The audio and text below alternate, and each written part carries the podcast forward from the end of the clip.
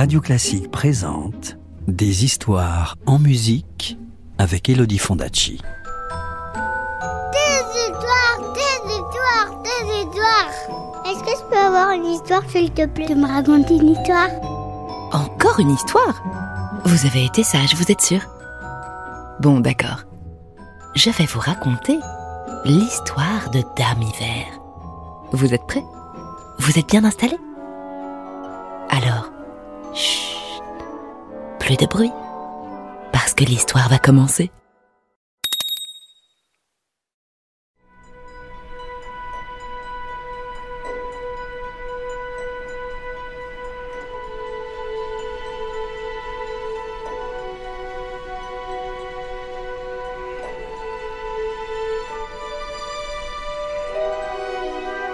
Il était une fois une veuve avait deux filles. L'une jolie et courageuse, l'autre paresseuse et laide.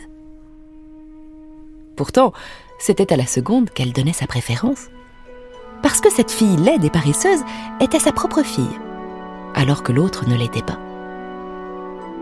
Et la petite sœur avait tout le travail à faire dans cette maison, comme si elle était une servante. Elle devait chaque jour aller sur la grande route, s'asseoir près du puits et filer la laine. Filer tellement que les doigts lui enseignaient.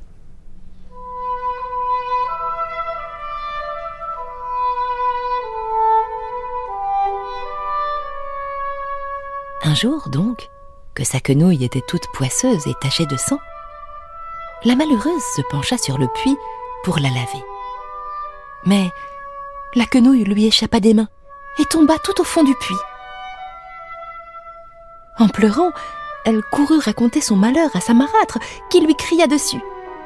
Puisque tu as laissé tomber ta quenouille, tu n'as qu'à aller toi-même la chercher. La pauvre enfant retourna près du puits, en se demandant comment faire. Et pour finir, dans son affolement, elle sauta elle-même dans le puits pour en rapporter la quenouille. En tombant, elle s'évanouit.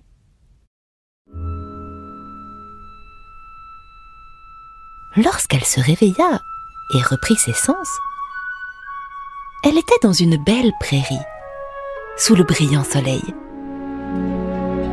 Et il y avait autour d'elle des milliers et des milliers de fleurs.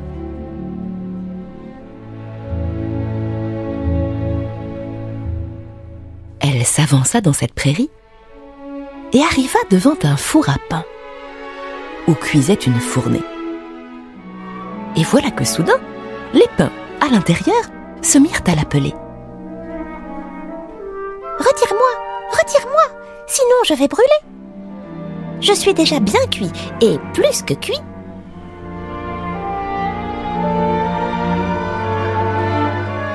La jeune fille y alla, saisit la longue pelle du four et sortit un à un tous les pains jusqu'au dernier. Puis, elle poursuivit sa marche et arriva près d'un pommier qui était chargé de pommes en quantité énorme. Et là aussi, elle entendit une voix qui l'appelait. Secoue-moi, secoue-moi. Nous les pommes, nous sommes toutes mûres. Compatissante, la jeune fille secoua l'arbre et les pommes tombèrent comme s'il en pleuvait. Et elle le secoua jusqu'à ce qu'il n'en restât plus une sur l'arbre. Puis, elle mit les pommes soigneusement en tas avant de se remettre en route.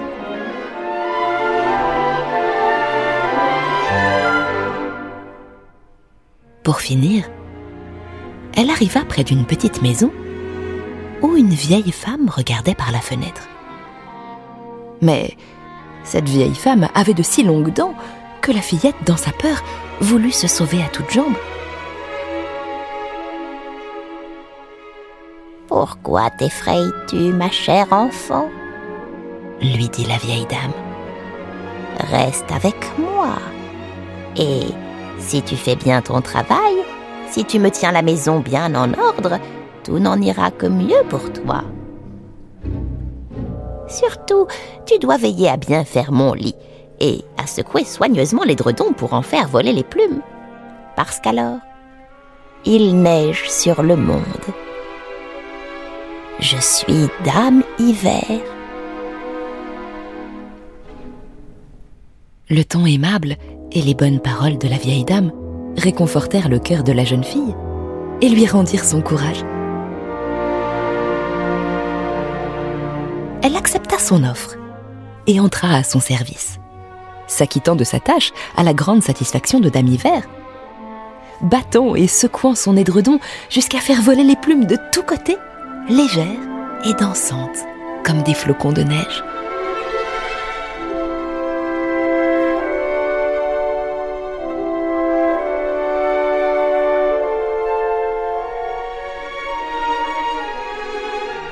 En retour, avait une bonne vie chez elle. Jamais un mot méchant, et tous les jours, du bouillon et du rôti. Mais quand elle fut restée quelque temps chez Dame la jeune fille devint triste, sans trop savoir pourquoi, ni ce qui lui pesait si fort sur le cœur. Et enfin, elle se rendit compte qu'elle avait tout simplement le mal du pays.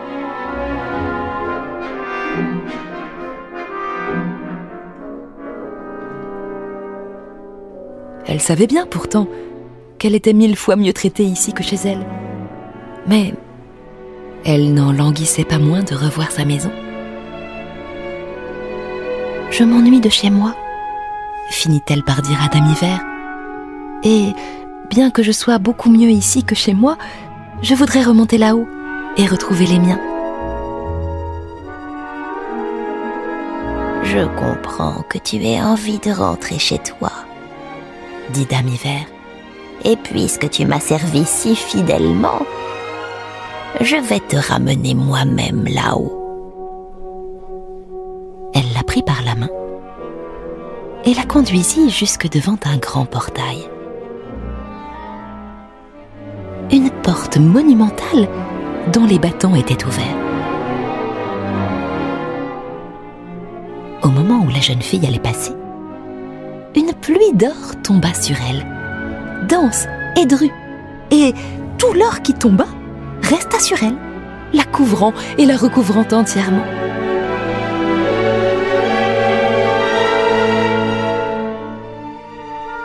C'est ce que je te donne pour avoir été si diligente et soigneuse dans ton travail, lui dit Dame Hiver en lui tendant en plus sa quenouille qui était tombée tout au fond du puits.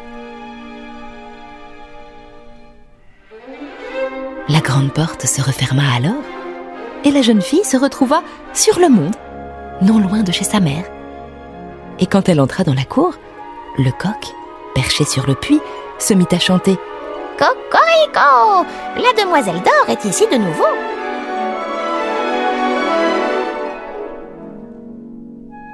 Elle arriva ensuite chez sa mère. Et là, parce qu'elle était couverte de tant d'or, elle reçut bon accueil, aussi bien de sa mère que de sa demi-sœur.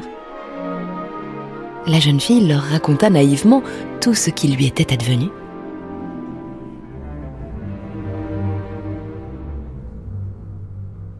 En entendant comment cette grande richesse lui était venue, sa mère voulut assurer un pareil bonheur à son autre fille. Elle l'obligea donc à s'asseoir sur la margelle du puits et à filer. Pour que sa quenouille soit poisseuse de sang, la seconde fille se piqua le doigt et elle s'égratigna la main dans les épines. Ensuite, elle jeta sa quenouille dans le puits et elle sauta elle-même, comme l'avait fait sa sœur. Et il lui arriva exactement la même chose qu'à elle. Elle se retrouva dans la même prairie et emprunta le même chemin.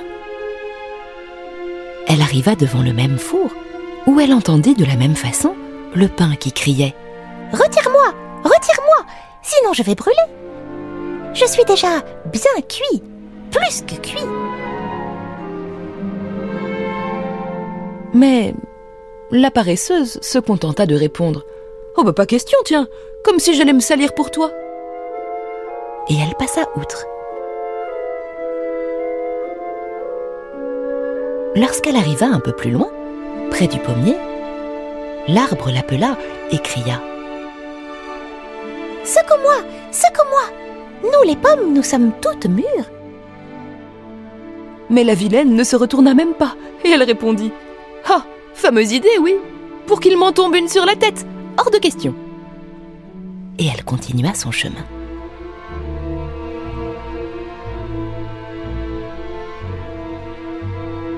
Lorsqu'elle arriva devant la maison de Dame Hiver, comme elle avait déjà entendu parler de ses longues dents, elle n'eut pas peur, et elle se mit aussitôt à la servir. Le premier jour, tout alla bien. Elle fit du zèle, elle obéit avec empressement et vivacité, car elle songeait déjà à tout l'or que cela lui vaudrait bientôt. Mais le deuxième jour, elle commença à paresser et à traîner. Et encore plus le troisième jour, car elle ne voulut même pas se lever ce matin-là. Elle ne faisait pas non plus le lit de Dame Hiver comme elle devait le faire. Elle négligeait de secouer les dredons et de faire voler les plumes.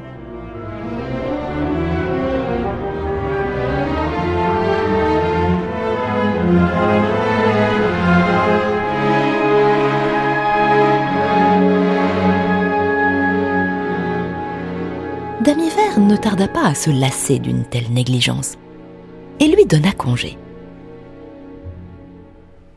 La fille paresseuse s'en montra ravie, pensant que venait le moment de la pluie d'or. Dame Hiver la conduisit aussi elle-même à la grande porte. Mais, au lieu de l'or, ce fut une grosse tonne de poids qui lui tomba dessus quand elle franchit le seuil. Une pleine bassine de résine et de goudron de bois tout gluant.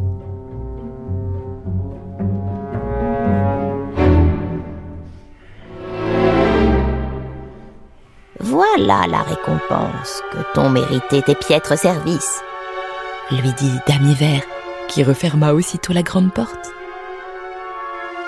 Et la paresseuse dut rentrer chez elle, toute couverte de poids, des pieds à la tête.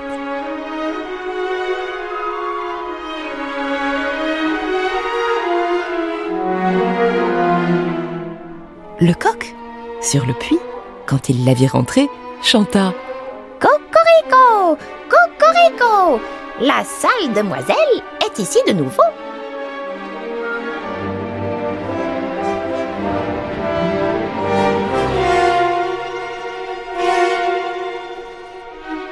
La méchante fille eut beau frotter, la poix qui la couvrait collait si bien que, de toute sa vie, jamais elle ne put l'enlever.